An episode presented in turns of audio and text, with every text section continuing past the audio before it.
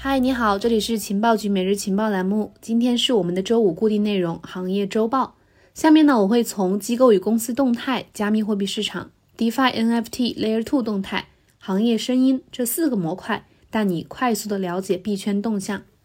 首先，第一个板块是机构与公司动态。第一则消息，我们来看一下银行布局的消息。根据七月二十九日彭博社报道称。美国道富银行准备向他的私人客户提供加密服务，他们公司将会和卢卡集团成为合作伙伴，后者呢将会为其基金管理服务提供加密软件，并且将会为该基金的估值服务提供数据支持。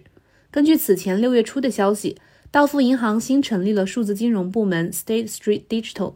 这个部门呢将会由道富银行的执行副总裁来领导，专注于加密货币、央行数字货币、区块链、DeFi 等领域。根据了解呢，道富银行管理着超过四十万亿美元的资产，是世界上最大的托管机构之一。越来越多的金融机构都开始关注加密资产和 DeFi 领域了。第二则消息和灰度有关的数据，根据 OKLink 数据显示，截止到美东时间七月二十九日，灰度投资已发行的十三只单一资产信托基金总价值达到了三百四十三点零七亿美元，环比上升百分之零点四九。七月二十八日到二十九日，灰度增持了二点一二万枚的莱特币、一点五八万枚的 BCH 和一千九百一十六枚的 ZEC。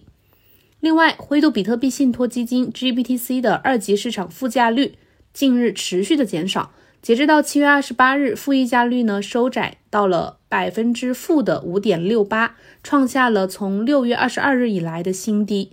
当前灰度的莱特币信托持仓量是一百五十七点九八万枚，占莱特币流通总量的百分之二点三二。BCH 的信托持仓量是三十一点九四万枚，占 BCH 总量的百分之一点七。那么 GBTC 负溢价率连续收窄，说明的是解锁机构可能减缓了抛售手中持有的 GBTC 的份额，或者是有投资者在二级市场吸货。灰度在四月五号曾经发表文章说，会致力于将 GBTC 转型为 ETF。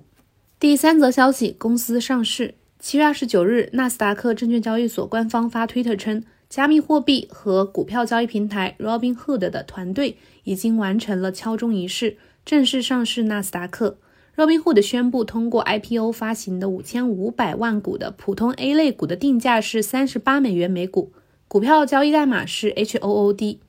按照此定价计算的话，他们公司的估值差不多是三百二十亿美元。值得注意的是什么呢？就是在这家公司上市之后的第一天，著名的 ARK 资产管理公司旗下的三只 ARK ETF 在 Robinhood 的上市首日购入了将近四百六十万股的 HOOD 股票，当前的市值约为一点六亿美元。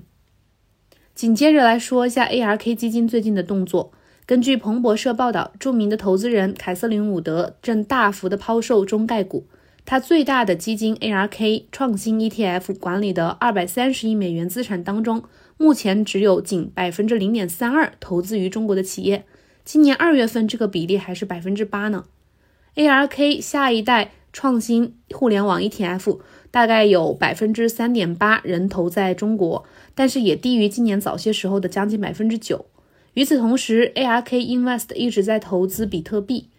比如说 ARK Cryptocurrency US Fund 在五月份的时候购买了两千万美元。另外，上周 ARX Next Generation ETF 购买了一十四万零一百五十七股的灰度的这个比特币信托 GPTC，他们还购买了将近一百万股的 Coinbase 的股票，差不多价值约。呃，两亿美元左右。另外还有八千八百七十四万美元的 Twitter 的股票。其他的投资者是否会抛弃中概股，转向比特币，还有待观察。但是随着中国股市的这个抛售加剧，估计有一万亿美元正在寻找新的投资。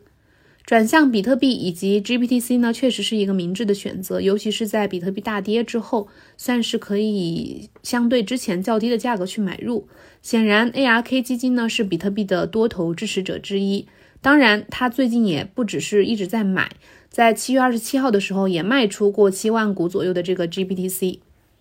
好，我们第二个板块来看一下加密货币市场。第一则消息和数据有关，七月二十七日。加密分析公司 Statement 发 Twitter 说，从五月份以来，持有一百到一万枚比特币的巨鲸们正在陆续的积累比特币。这些地址在过去五周里面已经囤积了超过一十三万枚的比特币，仅仅过去十天里就积累了四万多枚。五月下旬呢，正好是比特币大跌的时候，当时有一个非常明显的趋势，就是散户们都是在抛售，而巨金和一些机构都是在囤币的，所以这就是一个反差。第二个数据和以太坊有关，七月二十六日，加密分析平台 Into the Block 发推特称，呃，根据指标显示，自昨日以来，就是二十五号以来，大约有两百万个地址回到了盈利状态。目前持有 ETH 的地址当中呢，有百分之九十四点一四，也就是差不多五千两百三十六万个是处于盈利状态的。那么从大跌以后呢，相比比特币来说的话，以太坊的反弹表现确实比较强劲，而且也比较稳定。后续呢，可以关注以太坊伦敦硬分叉升级对以太坊生态和它的价格的一个潜在的影响。第三则消息是来自一项调查，有一项新的研究的结果显示，美国的大多数加密投资者相对于来说是新手。芝加哥大学研究中心进行的这项研究涉及到了一千零四次的采访，结果显示，投资数字资产的美国人当中，有百分之六十一是在过去六个月才开始购买加密货币的，有百分之十三的受访者声称在过去十二个月购买或者是交易了加密货币。尽管有很多的受访者，呃，是买的股票，并没有买加密货币，但是在这些受访者当中呢，有百分之二十四的人进行了股票交易，几乎是过去一年买卖加密货币人数的两倍。那么这个数据说明什么呢？就是说明整个呃加密市场的用户数、用户量、人数是在增多的。根据 Bitinfotrust 点 com 的数据显示，二零二一年年初以来，比特币网络的活跃地址历史的图表显示。比特币网络的活跃用户也在不断的增加。第四个数据是交易所流出量。根据 Bybit 和 CryptoQuant 的数据显示，七月二十八日到七月二十九日，近二十四小时之内的交易所共流出了五万七千枚的比特币，是一年来最大的单日流出量。通常来说的话，交易所比特币流出呢，就预示着市场整体是对加密资产是看涨的。说明投资者更愿意将加密资产从交易所保存在呃自己的冷钱包当中，也说明投资者对后市的一个看涨情绪。第三个模块，接下来是 DeFi、NFT 和 Layer Two 的一些动态。首先，第一个数据呢是非常火的这个 NFT 游戏叫 X Infinity。七月三十日，根据 Token Terminal 数据，NFT 游戏项目 X Infinity 单日收入破了四千万美元，超王者荣耀三倍。近三十天的收入超一点六七亿美元，续创历史新高，并且是霸榜了 DeFi 协议收入榜的首位。这个加密游戏 Play to Earn 的模式呢，将会对整个 NFT 市场产生深远的影响。就好比二零二零年的这个流动性挖矿和这个耕作这些玩法对 DeFi 市场产生的影响一样深远。这是加密市场一个新的开始。后续呢，可以关注 NFT 和这个 DeFi 这些领域的一些新的动作。第二个消息呢是呃 Layer Two 的一个消息。七月二十九日，零知识证明研发机构 Starkware 宣布通过与 Layer Two 交易协议录印合作，推出了一个可解决二层网络流动性割裂问题的跨 Layer Two AMM，支持把流动性保持在一层网络上面，同时可以让用户在二层网络上面进行交易。我们之前的节目当中讲过，围绕 Rollup 技术呢，诞生了不少优秀的解决方案团队。目前主要有四个主力军，他们分别是 Metalabs、Optimism、Offchain Labs 以及 Starkware。他们在 zk Rollup、Optimistic Rollup 以及混合 Rollup 上面都做出了很多的尝试，成为 Rollup 技术体系在不同方向上落地的主要推动团队。其中，Starkware 和 Metal Labs 团队采用的是这个 zk Rollups 技术。最后一个板块，看一下行业声音有一些什么样的观点。首先，第一则消息是 Galaxy Digital 首席执行官 Mike Novogratz，他在周三的时候接受 CNBC 采访的时候表示，由于机构正在购买加密货币反弹。他反驳了这个价格上涨是由于亚马逊可能接受比特币支付的这个消息导致的。他认为呢，是机构是世界上最聪明的投资者之一，是目前机构购买在推动着这个价格的反弹是主要原因。在机构投资加密资产方面，德国将允许机构基金投资加密货币。根据相关规定，能够达到投资标准的基金目前管理着差不多一点八万亿欧元资产，这意味着说他们最多可以将三千六百亿欧元的资金投向加密货币市场，这一点是值得期待的。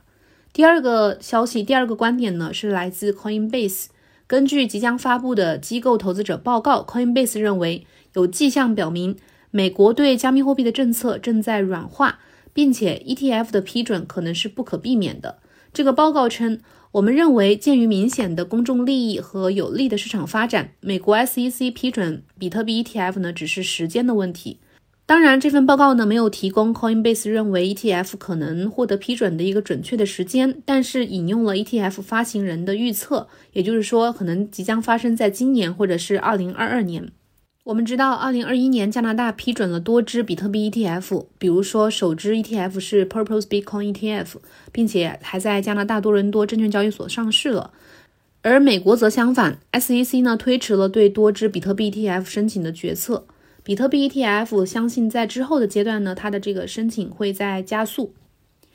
第三个消息来自彭博社。根据彭博社七月三十日的报道，以太坊伦敦升级将会减少 ETH 的供应速度，有望推升 ETH 的价格。这个举动将会让 ETH 每年的供应量减少大概百分之四，而明年转向新的 POS 机制之后呢，供应量还可能进一步的下降。投资公司 Multicoin Capital 联合创始人表示，这个伦敦升级是以太坊历史上最有趣和最重要的升级之一。通过减少代币供应量，可以增加稀缺性，提高 ETH 的价格。